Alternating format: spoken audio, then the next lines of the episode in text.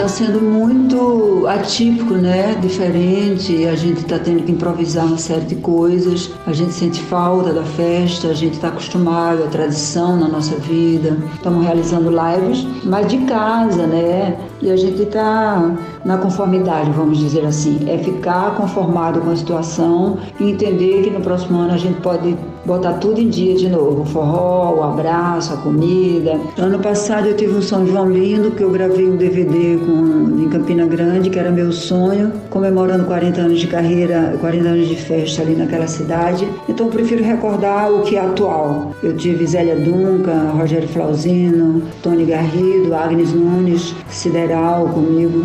E for, foram momentos emocionantes, assim, com a plateia lotada, na cidade que é referência para mim, por eu ter vivido lá, estudado lá.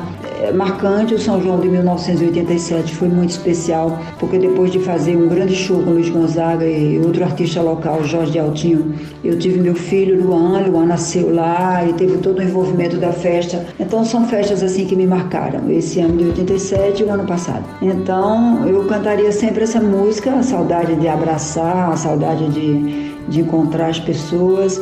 Tô com saudade de tu, meu desejo. E para saudar São João, eu continuo cantando Olha para o céu, meu amor, vê como ele está lindo, que eu acho que é o nosso clássico. E quando a gente canta, a gente se reporta a essa festa, a tradição dessa festa.